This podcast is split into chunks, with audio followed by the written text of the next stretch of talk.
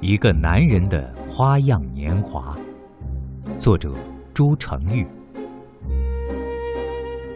看一朵花，我不喜欢走到近前，远远的看，风自会为你捎来它的香。有一些香，你若闻不到，近在咫尺，也是徒劳。看花，不为折取。未闻其香，砍树不为攀附，未效其直。比起迅疾奔走的人们，我更愿意做那树间徘徊的思想者。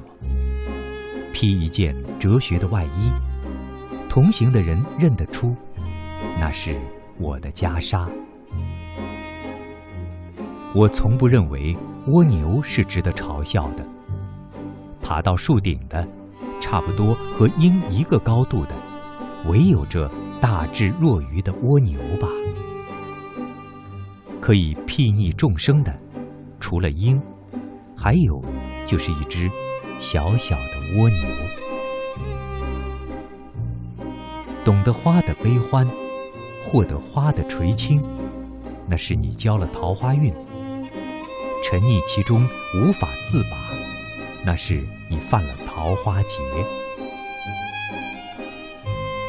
一只飞虫在树林里飞过，你不会在意；哪怕飞到你的额头，你也没有太多的厌恶。甚至，它们那镀着阳光的金色翅膀，还会令你情不自禁的赞美。如若它飞到你的卧室、书房或者餐厅，就完全不一样了。他们就成了你的死敌，因为他们打扰了你的生活。你看，一切喜好善恶，都是以自我利益为参照物的。心中无刀，却依然布满伤痕。晨钟暮鼓，敲击出几首传世的歌谣。没有一种鸟不关心粮食和虫子。没有一种鸟衔着音符夜夜笙歌。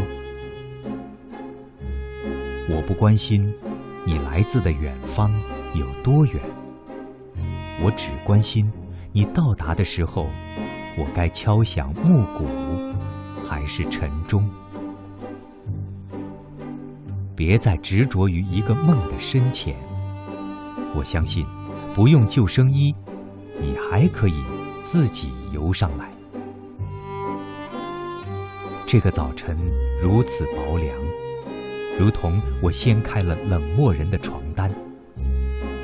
这个早晨，我像一尊冰冷的雕像，阳光一丝一缕将我暖化，慢慢的，就有了眼泪的味道。